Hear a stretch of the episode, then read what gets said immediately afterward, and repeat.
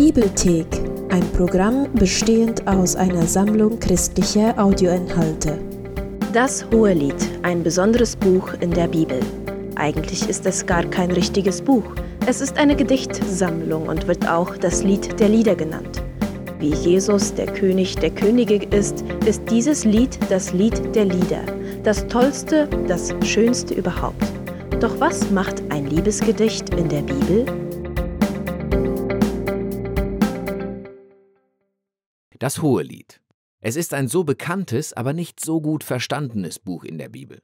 Es sind acht Kapitel voller Liebesgedichte, und obwohl es eine Einleitung und eine Schlussfolgerung gibt, hat das Buch keinen festen literarischen Aufbau, weil es eben eine Gedichtsammlung ist.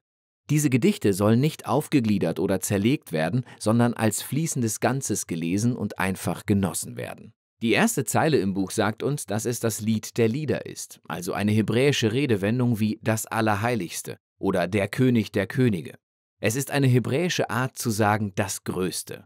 Das ist also das Lied der Lieder.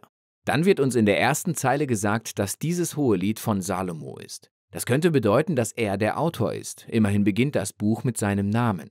Aber beim Lesen der Gedichte findest du raus, dass die Hauptstimme die einer Frau ist, die die Geliebte genannt wird. Und obwohl es auch eine Männerstimme gibt, scheint diese Stimme nicht die von Salomo zu sein. Salomo wird in den Gedichten ein paar Mal erwähnt, aber er spricht nie. Und du musst zugeben, Salomo ist auch ein sehr seltsamer Kandidat als Autor von diesem Buch. Immerhin hatte er 700 Ehefrauen. Aber für die Liebenden im Hohelied gibt es auf der ganzen Welt nur sie beide füreinander.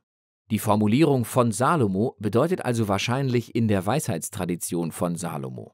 Er war bekannt für seine Weisheit, seine Poesie und seine Liebe zum Lernen über jeden Teil des Lebens. Salomo wurde der Vater der Weisheitsliteratur in Israel. Und sein Erbe wird hier durch eine Sammlung von Liebesgedichten weitergeführt, die die menschliche Erfahrung von Liebe und sexuellem Verlangen genauer betrachten.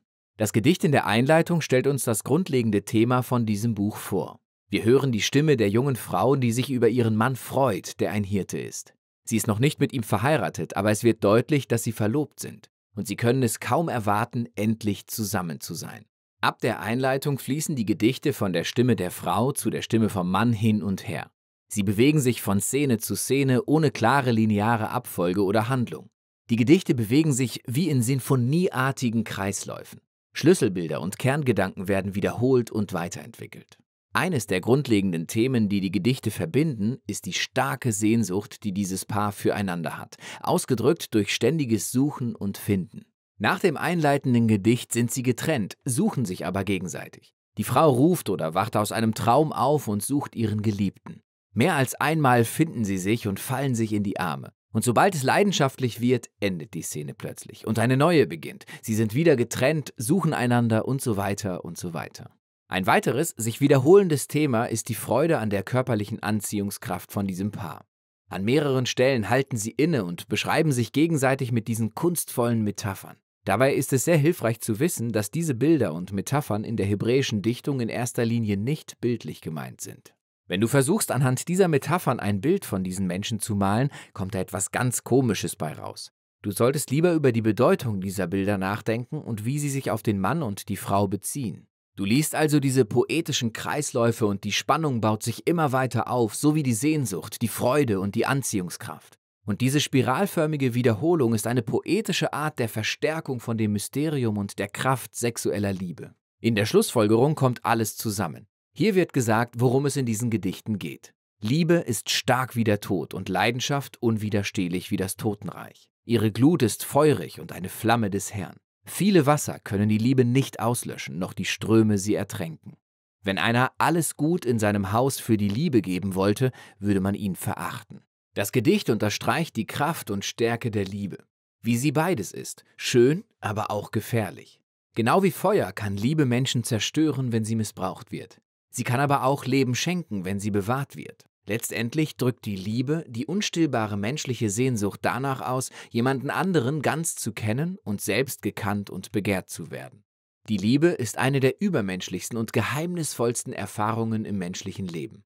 Als Teil der Weisheitstradition der Bibel sagt dieses Buch, sie ist ein Geschenk von Gott. Direkt danach steht ein seltsames Gedicht über Salomos Versuch, genau das zu tun, was eigentlich laut dem vorherigen Gedicht unmöglich ist, Liebe zu kaufen.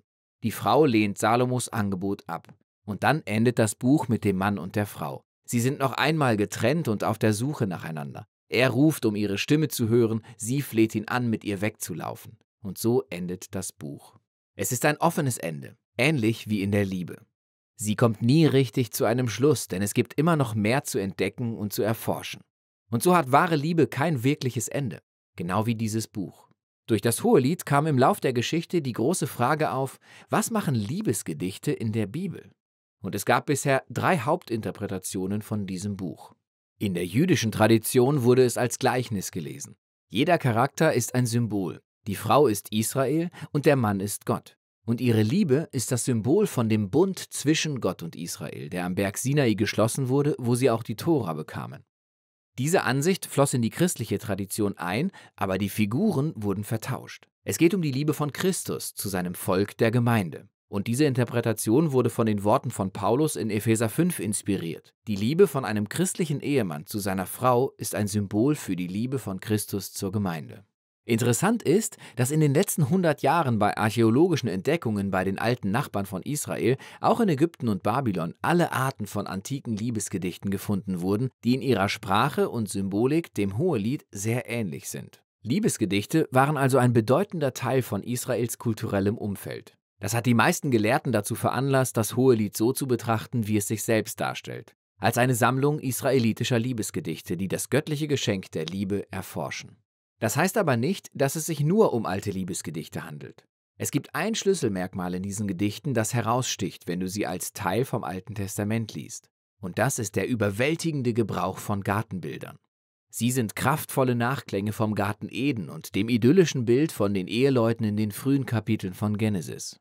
Das Bild von dem Mann und der Frau, nackt und verletzlich, aber völlig vereint und sicher. Das klingt im Hintergrund von diesem Lied der Lieder mit. Es ist, als würden wir in diesen Gedichten die Liebe von einem Paar bezeugen, dessen Beziehung von Selbstsucht und Sünde unberührt ist. Und so gibt uns das Hohelied letztlich die Hoffnung, dass die Liebe ein übermenschliches Geschenk ist, obwohl unsere eigenen Beziehungen oft durch Selbstsucht verfälscht sind. Und es soll uns auf etwas Größeres hinweisen, nämlich das Geschenk von Gottes Liebe, die eines Tages seine geliebte Welt durchdringen und verändern wird. Und darum geht es im Hohelied der Liebe. Wir glauben, dass sich ein roter Faden durch die gesamte Bibel zieht. Und wir machen Videos wie dieses, um dir zu helfen, den Aufbau und die Kernaussage eines Buchs besser zu verstehen. Das ist nur möglich, weil Menschen das Projekt unterstützen. Wenn du mehr darüber wissen willst, dir dieses Video und das dazu passende Plakat kostenlos herunterladen möchtest, dann besuche unsere Website www.dasbibelprojekt.de.